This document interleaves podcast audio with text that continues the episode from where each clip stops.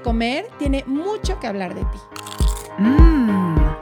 Aquí vas a escuchar historias reales de personas reales que también han estado en la búsqueda de la dieta mágica. Se vale repetir postre. Es un espacio que da espacio a la dulzura, a la risa, al dolor, a la exploración. A lo que no te atreves a mirar. A lo que te da miedo contar. Es un espacio que te da espacio a ti. Hola, buenos días, tardes, madrugadas, noches, este, media tarde, medio, lo que sea, porque me encanta que, pues sí, nos podemos oír a la hora que tú prendas y pongas tu podcast, que ya sé que estamos en iHeartRadio, en YouTube, em, en Spotify, de que nos encuentran. En Apple también. En Apple. ¿Tú, Adri, a qué, hora normalmente lo escuchas? Yo en la mañana, los lunes, es mi acompañamiento a la caminata, me salgo a pasear a mi perro diario en las mañanas. Y amo los lunes porque tengo mi acompañamiento de Se Vale Repetir Postre. Ah, qué padre. Yo, eh, cuando hacía ejercicio, porque no he hecho últimamente, debo confesarles, me encantaba, este, es, eh, había una máquina en el gimnasio que era como subir escaleras. Ajá. Y entonces me ponía, y entonces me clavaba cañón, ¿no? Y entonces ya les contestaba, ¿no? Cosas así, digo, qué padre. Se te pasa rápido. Y eso dices de contestar, ¿no te acuerdas que hace poco, no sé, tuvimos un invitado o alguien, ¿no? Que nos decía, es que les contesto, o sea, ¿Así? ¿Ah, hablan y contesto. Y eso es lo rico de este espacio. Y por eso el postrecito de hoy me encanta. Estamos repitiendo postre con alguien que, bueno, a mí me gusta muchísimo la forma en la que nos comparte, que nos va llevando a, como a otras miradas, a otros movimientos. Y ella es Gaby Rodríguez López, licenciada en arqueología, maestra en educación humanista, especialidad en enfoque gestal, programa de movimiento corporal en la frontera contacto, especialidad en experiencia disfuncional desde la psicoterapia gestalt, entrenamiento internacional, aproximación a la psicopatología y los desórdenes contemporáneos desde la terapia gestal, instructor de meditación certificado por la Escuela Española de Desarrollo Transpersonal. En la actualidad, cursando la especialidad Development Somatic Psychotherapy, creado por Ruela Frank, psicoterapia orientada en movimiento relacional en el Centro de la Psicoterapia Gestal, Center for Somatic Studies en Nueva York. Publicaciones en diversas revistas, tanto en arqueología y psicoterapia, sinodal y direcciones de tesis en psicoterapia gestal y educación humanista. Comentarista y conferencista en diferentes espacios, tanto en investigación histórica como psicoterapia gestal y educación humanista. Consulta previa en psicoterapia gestal con aproximación en movimiento relacional. Y me encanta leer todo esto porque de verdad nos habla de todo el trabajo que hay detrás de ti, no porque los títulos, eh, sino por de veras el trabajo interno que tú tienes y de tanta exploración y que es la que hoy nos compartes aquí. Bienvenida. Ay, muchísimas gracias. Pues muy feliz, muy gustosa de estar aquí nuevamente. Yay. Oye, Gaby, ¿y si hoy fueras un postre, hoy cuál serías? Mira, vivo en San Jerónimo, está lloviendo entonces se me antojó como una galletita, este, ya sabes, esas que puedes meter al horno y las chispas de chocolate se deshacen. Uy. Así, con un tecito, bueno, ese, ese postre sería hoy yo. Ese me antojó, a mí también. ¿Tú qué, ¿Tú qué postrecito te echarías ahorita, Ana? Yo me echaría, esperen, esperen, ¿eh? un pan de muerto. Sí, no, no, yo soy fan de verdad del pan de muerto. Y entonces he visto varias cuentas que hacen como cata de pan de muerto. Entonces, ah, pues tú traes de no sé dónde, yo de no sé qué, entonces nos juntamos y traemos, no sé, ocho pedazos de panes muertos y vas probando uno por otro. Hoy yo sería eso. O sea, soy muy, muy, muy fan. Qué delicia, claro, pues es que ya estamos en el mes del pan de muerto. Qué delicia. ¿Y tú, Adri? ¿Hoy, hoy qué serías? Fíjate que hoy sería un helado. Ayer que fui a comer con mis hijas a Polanco y me encantan estos helados de amorino, que tú pides, está toda la barra ahí, es de, ¿de qué quieres? Y te lo van haciendo como en florecita y te ponen todos los sabores. y ayer sí yo estuve muy dulce. Ayer sí pedí dulce de leche, caramelo, ¿no? O sea, sí dulce, dulce. Ay, no, bueno, ahorita me acordé. Que, que, los hacían así. No, sé, es qué delicia. Y son helados como muy italianos, deliciosos. O sea, cada sabor es espectacular. Y de veras, puedes pedir de los 20 que hay ahí, te lo acomodan como en petalitos alrededor y te hacen una flor de, helado. No, no. Voy a ir. Sí, está delicioso. Y Gaby, hoy nos dejaste bien antojadas el, episodio anterior con este tema que oímos, que lo hablamos, que ya se vuelve casi, casi como, eh, como una palabra muy cotidiana, que es esta de la compulsión, y que nos encantaría que hoy no la, no la platiques desde tu lugar, desde esta parte más relacional, eh, que, cómo, cómo, cómo se ¿Cómo es para ti? ¿Qué, nos dirías de la compulsión? Fíjate que me encantaría em, tomar el tema de la pregunta inicial que ustedes hacen en el podcast, porque se me hace muy representativa del ciclo de contacto que vamos a explicar hoy, que la vez pasada la vimos con los movimientos ¿no? relacionales, y el ciclo de contacto tiene que ver cómo tú estás en este mundo relacional cuando tú, ustedes preguntan, ¿qué se te antoja? Al lugar que vamos, emocional, físico, sensacional, es, como les dije yo, bueno, estoy en un clima frío y entonces veo el ambiente y le pregunto a mi cuerpo, como, ¿qué quieres hoy? ¿Qué necesitas hoy? ¿No? Y cada uno nos fuimos a esos lugares. Y entonces se va formando la figura de mi postre o la figura de lo que tú quieras, de lo que se te antoje, de tu deseo o de tu necesidad.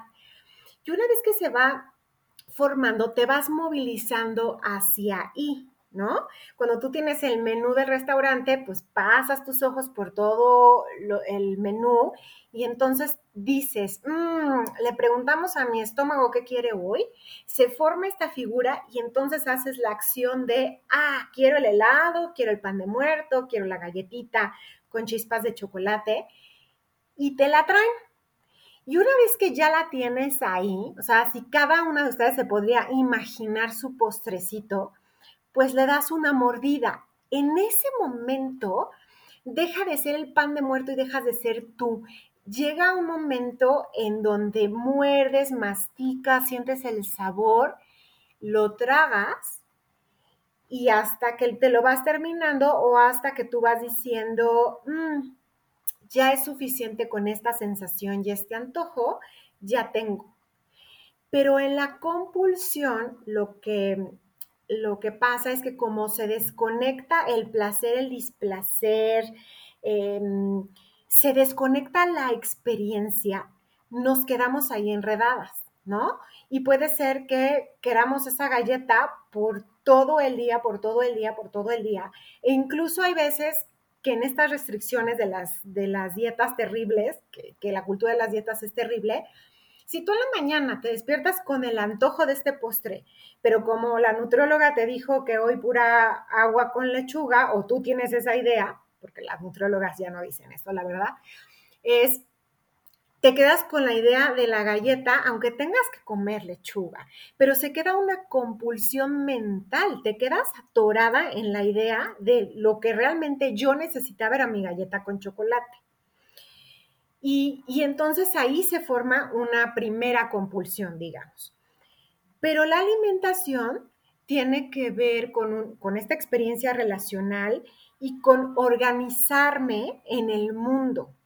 Y entonces si yo de niño eh, tuve una mesa muy caótica, y por mesa me refiero a la mesa real de donde me servían los alimentos, se me era negado o se me era ofrecido, porque la alimentación, digamos, es un vaivén de ir y venir, ahí me exploro como niño de qué alimentos merezco y qué alimentos me son dados y qué alimentos no me son dados, porque esto es bien peligroso en las casas, en las mesas, ¿no?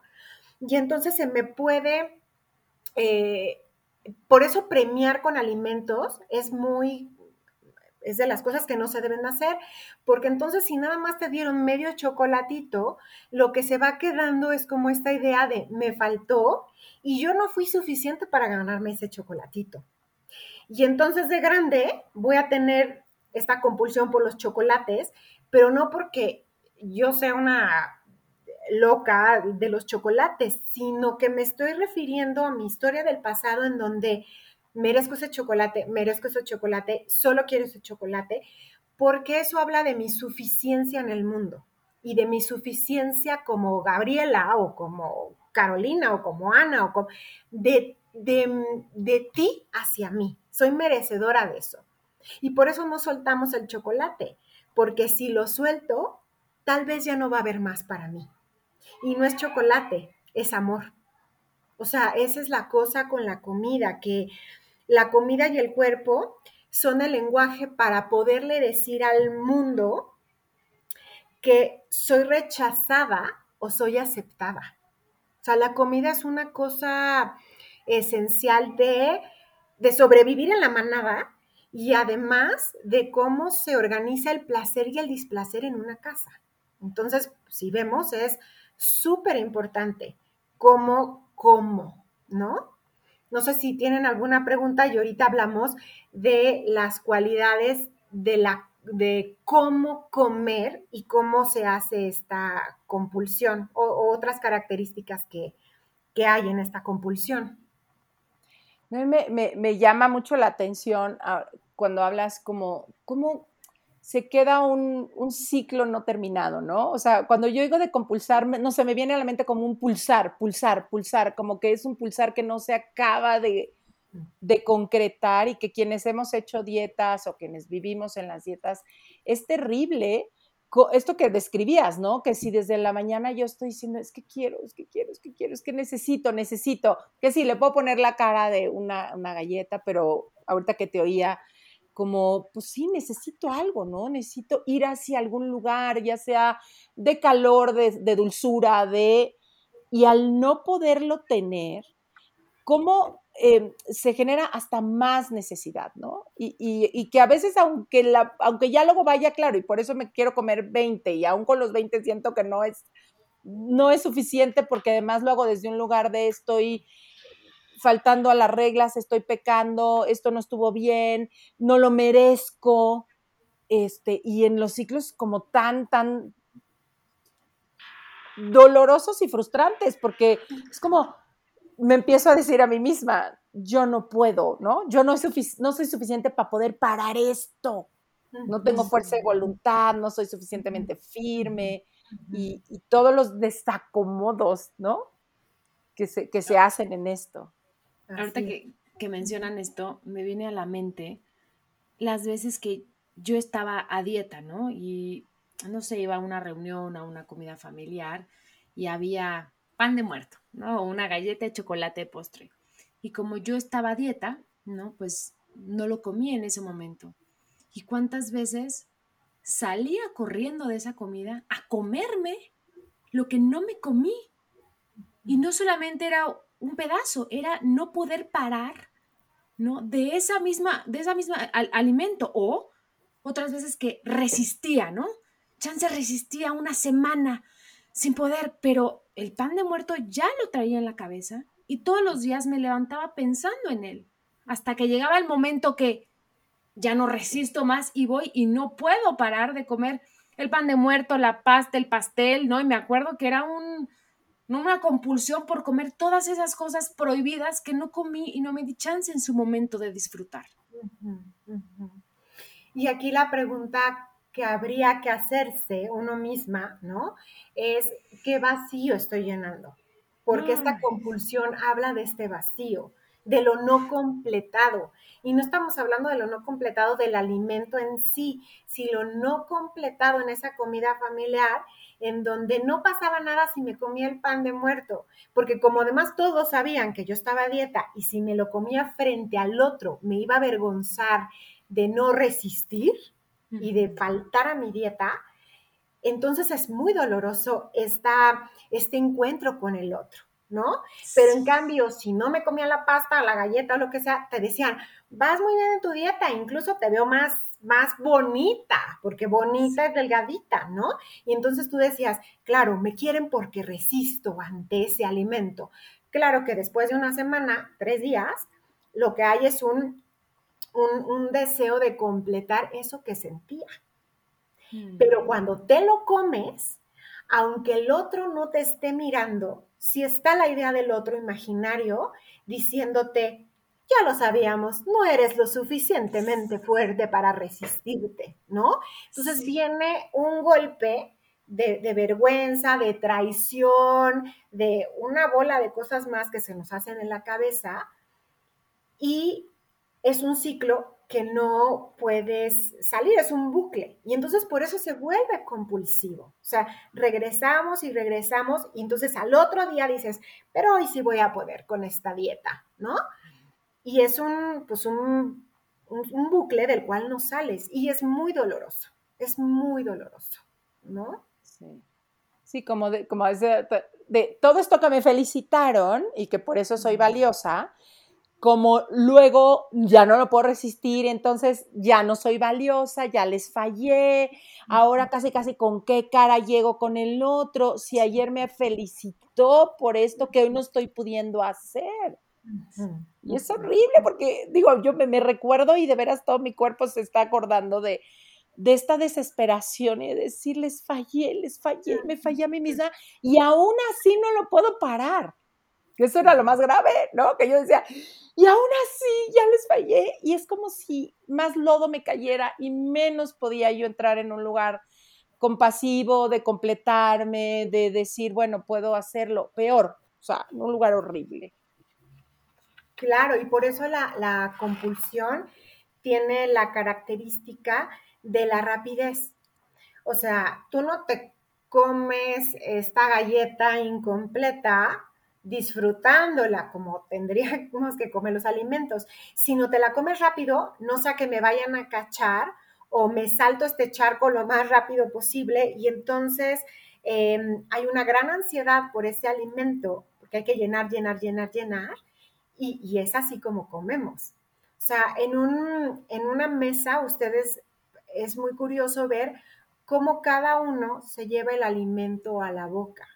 Y entonces la lentitud, el ritmo o la rapidez hablan no nada más de que tenemos hambre o no, sino es una, un hambre eh, de sensaciones, es un hambre de incompletud, es un hambre de mejor ahorita porque mañana quién sabe, ¿no?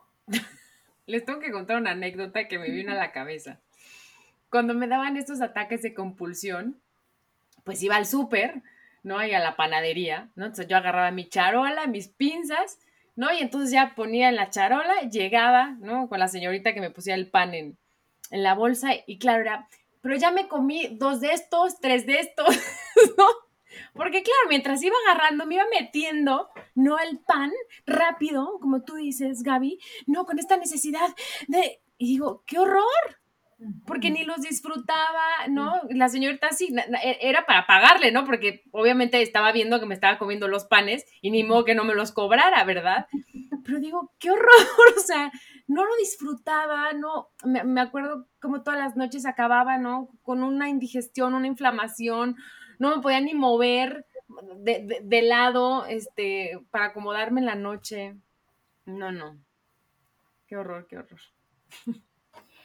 Y a veces em, esto es el trabajo terapéutico, ¿no? Como, como disfrutar de un chocolate junto con otro. O sea, porque algo que pasa en las, en los, en las distorsiones con la alimentación es que no puedes comer con otro. Te da vergüenza. Te da vergüenza incluso masticar con otro. Y a veces es el único trabajo terapéutico, como, como tú y yo vamos a comer juntos o juntas, sabiendo que es, que es un momento eh, eh, importante en donde no importa cómo mastiquemos o no importa cómo lo hagamos. Y a veces es así, o sea, yo recuerdo una vez con un paciente que eso hicimos, comernos un chocolate juntos, porque era el pecado mortal, ¿no? Y era pues vamos al infierno. O sea, pero vamos al infierno juntos, porque lo que sucede ahí en tú en la panadería era tú solita, bueno, tú y la dependienta, ¿no? Sí. Pero nadie más sabía, a nadie más le contabas, me zambutí tres panes, porque es vergonzoso que yo haga eso. Entonces a veces comer en la presencia del otro, que esto ya lo habíamos dicho en, en la vez anterior, es dignificar mi experiencia como ser humano. Y no pasa nada si atravesamos el infierno juntos. ¿no? Me, me dio ganas de llorar ahorita que decías esto, ¿no? Como sé que es un, porque sí, o sea, bueno, para mí fue muchas veces un infierno. Y esta, esto que tú invitas de, ¿qué tal? O sea, no, no, no diciendo que no te vayas al infierno, sé que, sé que te vas al infierno, pero voy a ir contigo. Wow. Y creo que ese es el gran, eh, la gran eh, sanación en terapia, que lo haces con el otro y el otro es testigo de que sí sufres, porque a veces es quedarte tú sola o tú solo con el sufrimiento, no compartirlo con alguien, porque es vergonzosa la experiencia, pero cuando lo recreas con otro, hay un testigo de tu vulnerabilidad y de tu humanidad, pues puedes decir, no es, no estoy tan mal, no, no soy un loco perdido, es que solo necesitaba que alguien fuera conmigo a ese infierno.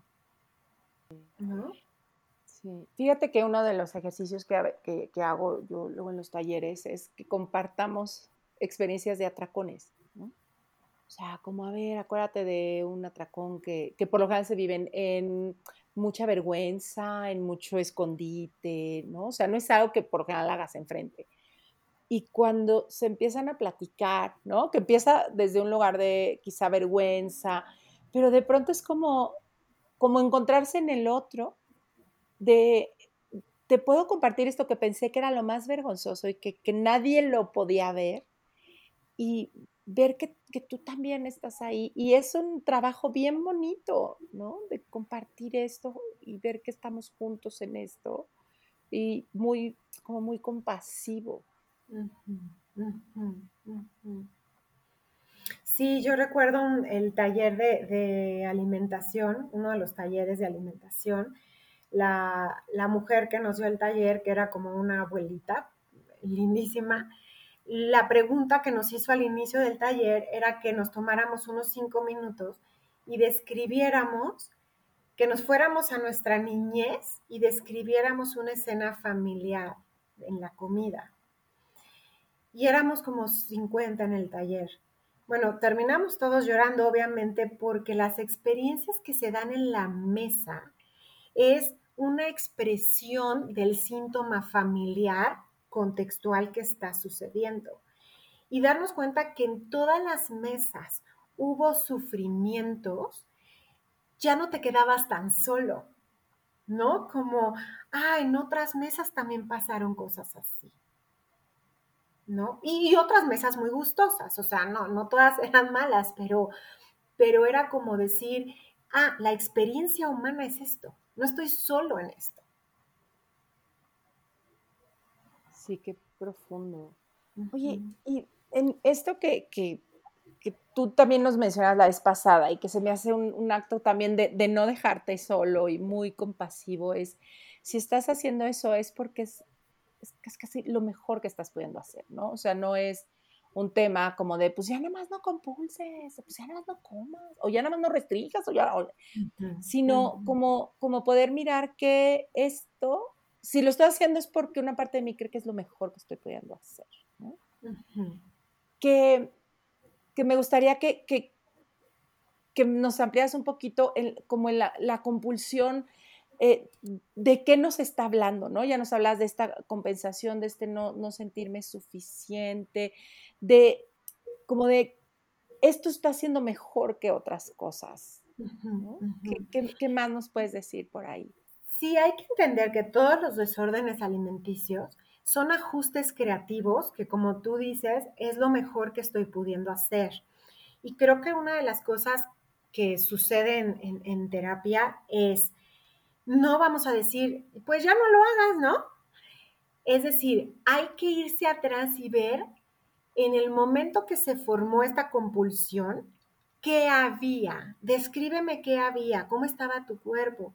Y entonces entiendes que este ajuste creativo fue maravilloso y te salvó la vida. te salvó la vida. O sea, porque no estamos hablando de, ah, solo hago compulsión o solo tengo esta cosa. En ese momento fue tu salvador de vida, ¿no?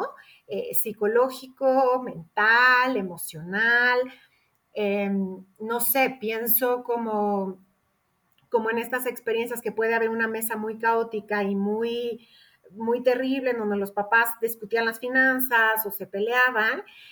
tú, lo único que tenías era comer algo rápido, porque lo único que querías era comer, comer, comer, porque eso iba a alimentar y sentir algo en tu panza para no sentir ese hoyo de miedo o de, caos que había, y, e irte de la mesa rápido. O muchas experiencias de niños comiendo debajo del mantel, ¿no? Así donde nadie los ve, con una compulsión de ahorita hay y al menos me alimento de esto para salir corriendo de aquí rápido. Y lo hablábamos la, vez pasada, que cuando una mamá sostiene al bebé y le cae esta lechita dulce en la boca y luego por, por, este, por, por todo el sistema digestivo y llega a la pancita, este recubrimiento de esta mielecita, esta leche, lo que te hace es sentir seguro. Entonces vamos al alimento para sentirnos seguros.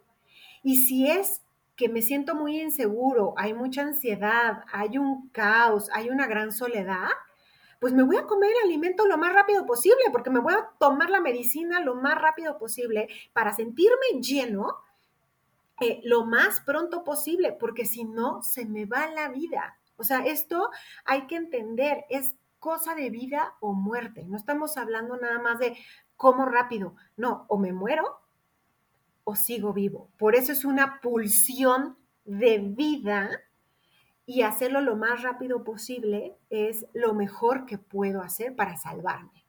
¿no? Entonces sí creo que cuando se va ese momento hay que honrar ese momento. No, no vamos a quitar la compulsión, es que hay que entender dónde se formó.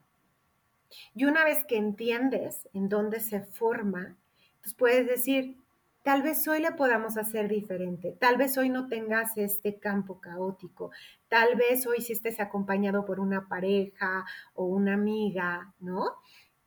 Eh, los ensayos muchas veces de las personas que tienen trastornos alimenticios es salir a comer con alguien de confianza. Y esto es un reto. O sea, lo que hay que entender que esto es un reto. ¿No? Sí, claro, pues te pone ahí en, te, revive yo que todos estos miedos, como tú decías, en donde se crearon. Yo me acuerdo em, que sí, yo fui muy juzgada, mirada por cómo comía, ¿no? Muy vigilada, ¿qué te estás comiendo? No te comas eso. Yo con los ojos de mi mamá, así, si yo me atrevía a ir hacia una vez me cuestan todos mis primos, estábamos en Valle Bravo, mis abuelos, ya me han llevado buñuelos. Y, y ver cómo todos iban hacia esos buñuelos y la mirada de mi mamá de, tú no. O sea, es eh, como de mucho angustia, pero también de mucho miedo de yo, yo no podría acercarme a hacer un movimiento como decir, ¿qué? Me voy a, o sea, como libre. Y hacerlo muchos años después, que de hecho la primera vez que me atreví, por ejemplo, a comerme un Sunday de McDonald's enfrente de mi entonces marido y de mis hijas, porque yo era de, ¿saben qué? Ya habíamos regresado de comer y decía, ay, se me olvidó, se me olvidó que tengo que ir aquí a esto de que rápido voy aquí, ahorita esto de la, ahorita vengo a la papelería, o sea, y era meterme al McDonald's yo sola, Alguna vez dejé a mis hijas en el coche, confieso, chiquitas. Y yo meterme a comérmelo como un, de veras una adicta. Y cuando por primera vez me atreví a comérmelo enfrente, me temblaba todo. O sea, me temblaba todo de, ¿a qué hora viene la angustia? ¿A qué hora viene el reclamo? ¿A qué hora viene el regaño? ¿A qué hora viene la mirada? ¿A qué hora? Y de verdad, tengo una libretita donde yo apuntaba como lo que me iba pasando y con mayúsculas, llenando toda la página, de, puse, estoy aterrada de estarme atreviendo a comer esto en frente de alguien más. Bendito es luego lo fui haciendo y hoy ya, de hecho, salgo con un galán y me encanta poder decir, ay, postre, sí, claro, cuando antes era postre, jamás, o sea, que un hombre jamás te vea comer un postre porque le va a hablar bien de ti, que eres una persona que se cuida. Y cuando em, me quité ese miedo y empecé a salir, eh, ¿no? A conocer y que me invitaban, y poder llegar al momento del postre y sin miedo decir, ay, a ver, déjame ver si se me antoja algo y transformarlo en un momento que por lo general se volvía, se volvía bien rico en la compañía del otro. De qué rico, oye, sí, compartimos y pedimos. Ni uno me dejó de hablar por eso. Este, al contrario, se volvía, te digo, un espacio súper rico, pero me llevó un, un, paso al infierno fuerte, atreverme a ir hacia los alimentos enfrente del otro.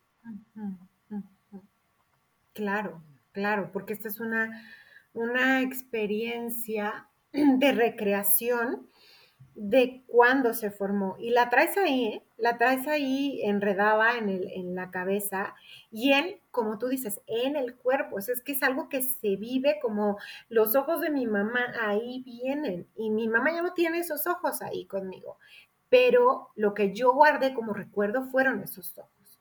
¿no? Y como atreverte a saltar el puente eso es lo, valioso y lo valiente. Por eso ir a terapia es una cosa de valentía, de enfrentar esos demonios y esos infiernos y decir, bueno, pero ya pude comer. O sea, cuando una paciente o un paciente viene y dice, ya pude comer con otro, es como, ya. O sea, este es un gran paso, ¿no? Celebro este gran paso. Hmm. Ahorita que mencionan eso, me vino una imagen muy fuerte en mí en la cabeza, que durante muchos años, eh, yo si estaba como en una comida familiar, fiesta, ¿no? Con el galán o lo que sea, en la mesa de botana, este, pues yo jamás me atrevía a levantarme y agarrar algo. Y yo no sabía por qué, ¿no? Como que yo decía, no, es que me da pena. No, claro que no, es esta mirada que yo cuando era chiquita hacían eso en mi casa y yo agarraba algo y me pegaban en la mano. De tú no. Y entonces, ahorita, hasta ahorita que lo están diciendo, me está cayendo ese 20 en, decir, no es que me diera pena, era que venía ese recuerdo automáticamente, el de tú no. Y esto que dices es bien importante porque es lo que se explora. ¿Qué voz, qué imagen está detrás ahí hablándote, porque además va a ser una imagen muy grande, que es más grande que tú, ¿no? Estás chiquita y la imagen viene grande, o una voz muy fuerte, o un peso muy fuerte sobre tu mano diciendo, tú no, que, se, que está guardada y que se tiene que recordar, eh, no porque quien lo hiciera, que aquí quiero también hablar de eso, no que quien lo hiciera estuviera tratando de hacernos mal. Era su educación, su cultura, su cosa, ¿no? Y, esto es parte de reconocer para poder mm, entender cómo era el campo relacional, ¿no? Y poder decir, pues es que era el pensamiento de mi mamá tratando de cuidar las formas para que yo fuera una mm, niña de bien, una niña bonita, ¿no? Y, y ahora entender que tampoco lo hacían para para hacerme este daño que sí se hizo y entender cómo era el contexto, porque además viene de generación en generación. Y bueno, vivimos en un país en donde, que este punto también lo quisiera decir, muchas de las veces, no es que no haya hombres con desórdenes alimenticios, pero en su mayoría eh, son mujeres, ¿no? Y esto es histórico es porque pues se nos prepara para ser bellas, para ser entregadas como dote a alguien, ¿no?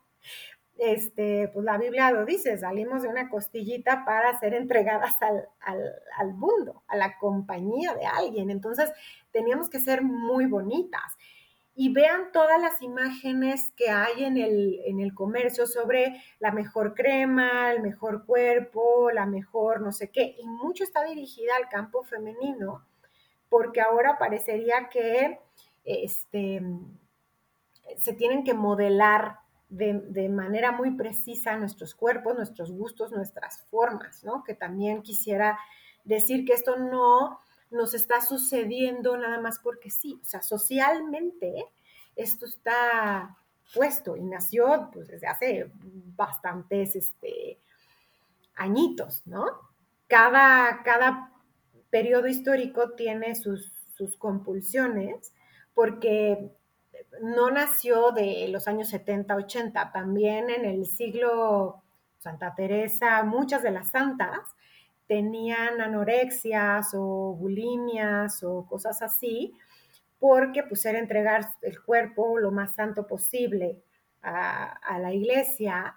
Eh, entonces, no es que esto sea nuevo, es muy antiguo, nada más que servía para distintos fines sociales. O sea, no quiero dejar, por esto es relacional, no quiero dejar de fuera la sociedad, ¿no? Como las niñas comen menos que los niños, o si en un restaurante alguien pide una cerveza y un vaso de agua, la cerveza se la van a poner al señor y el vaso de agua a la chava, aunque sea al revés. Es decir, no quiero dejar de lado esta mirada histórica y social que tenemos encima. Sí.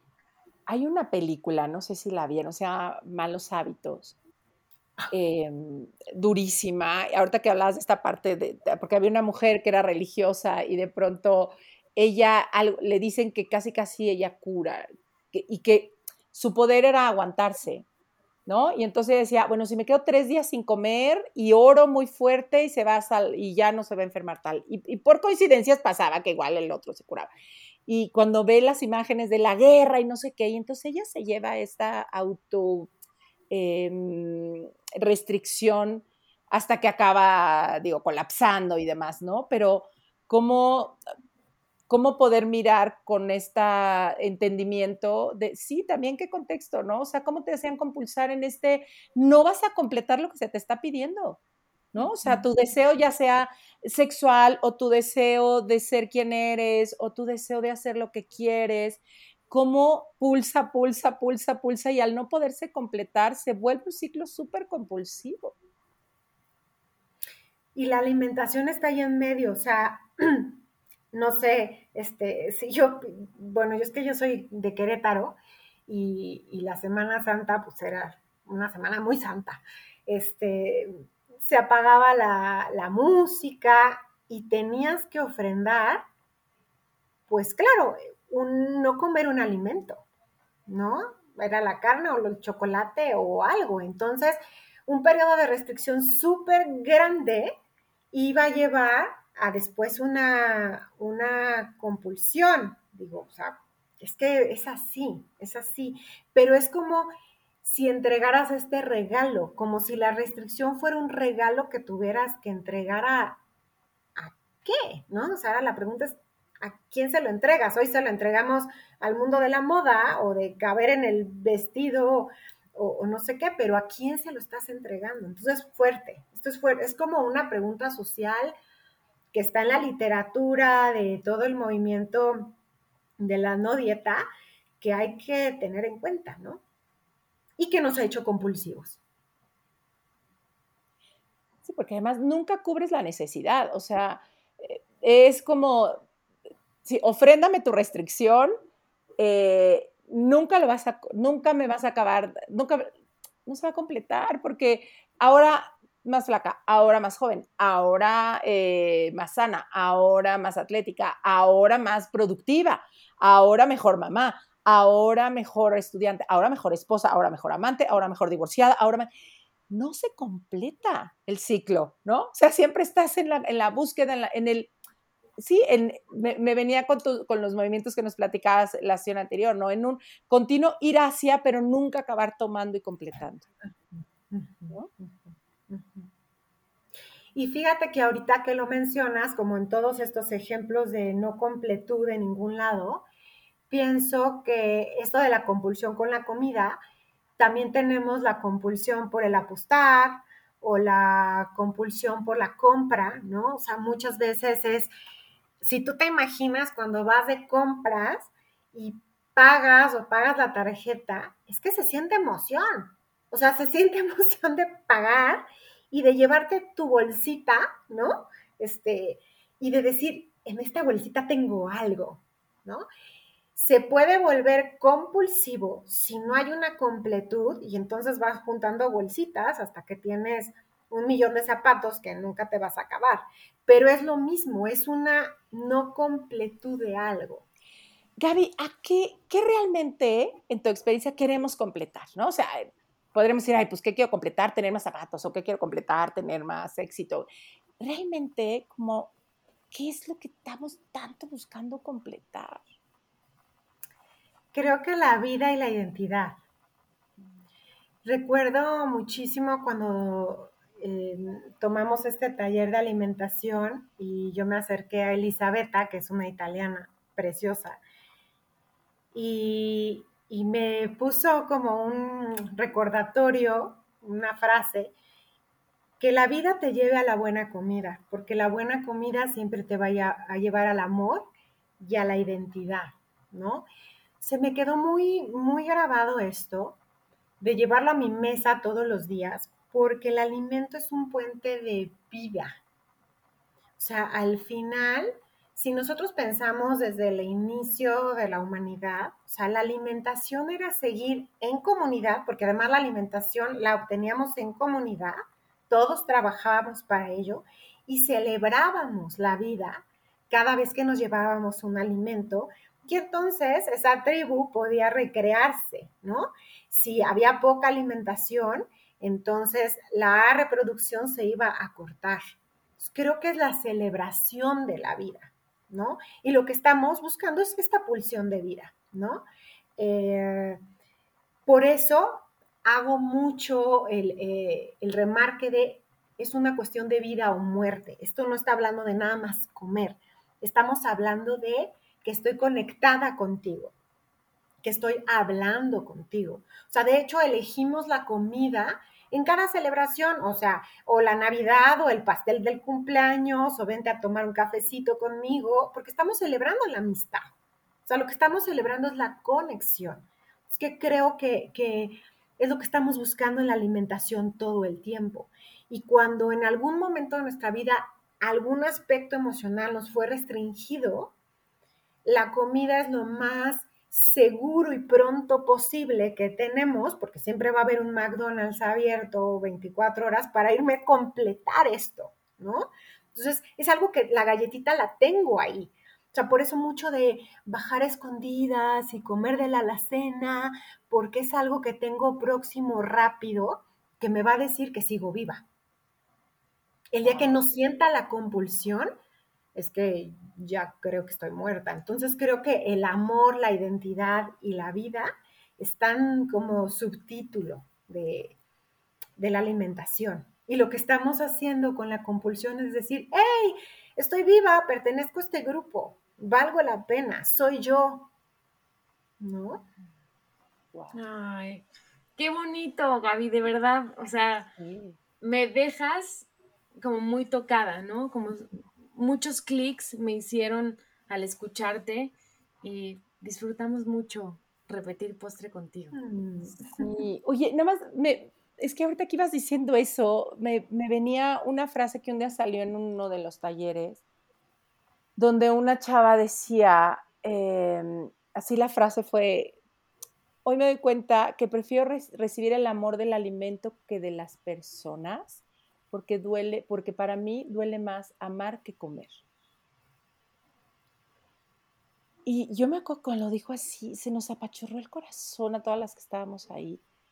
Y como con esta honestidad de decir de veras, a mí me, ha dolido mucho el contacto con, con, la gente, me ha dolido el amor.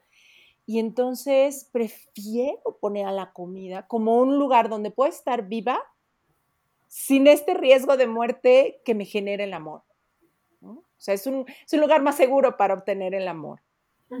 y, verlo con estas miradas como la que hoy tú nos traes, que no es de que esté mal, no es que está mal compulsar, no está no, no, es exploramos, exploremos eh, con este amor de estoy tratando de conectarme a la vida de alguna forma qué lindo que puedo encontrar otras formas de conectarme con la vida, eh, pero no, la, no lo, no sé, como un poco me venía, no lo puedo hacer, o sea, no puedo dejar de compulsar y de encontrarme con, aquí, si no encuentro otras formas de conectarme con la vida, porque es muerte, como tú decías, tú si no compulso estoy muerto.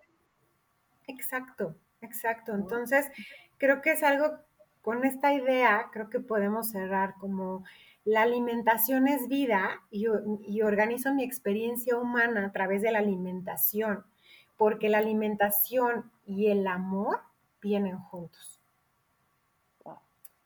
Y entonces en esta búsqueda del amor, si no lo tengo de manera sencilla, disponible para mí, pues voy a compulsar en, cualquier cosa, o comprando, o comiendo, o, apostando, ¿no? Porque es una incompletud de la vida y del amor, de la conexión con, con el otro, con los otros. Wow. Ay, Gaby, pues nos dejas yo que muy nutridas. Sí. ¿Y dónde te puede encontrar la gente que quiera ir a explorar desde este lugar tan sin juicio, tan, tan amoroso, su, pues su, su, compulsión, su relación a ellos mismos, su identidad, su amor, su vida? Pues mira, yo tengo mi página de Facebook que es Gabriela Rodríguez Psicoterapia. Eh, ahí todos los lunes, igual que ustedes, eh, publico una reflexión, un algo y pues por ahí me pueden, pueden encontrar. Ahora ya en octubre, a finales de octubre, después del 25, ya empezaré medio regresando a presencial, creo. Este, estoy muy gustosa porque hasta ahorita había trabajado en línea, pero creo que ya necesitamos nutrirnos de encuentro. Totalmente de acuerdo. Pero sigue tu opción en línea para la gente que quizá no se escuche fuera de la ciudad, del país, le quede lejos. Exactamente, sí. Siempre estaremos disponibles para la nutrición y el encuentro. Qué bello. Mm, pues muchas, gracias, gracias, Gaby. Ay, a ustedes. Muy, muy nutrida y con mi galleta de chispas de chocolate me quedo. Qué delicia, muy dulces nos quedamos. Gracias. Gracias. Buenas noches, adiós. Si te gustó el podcast, pasa la voz y no olvides suscribirte.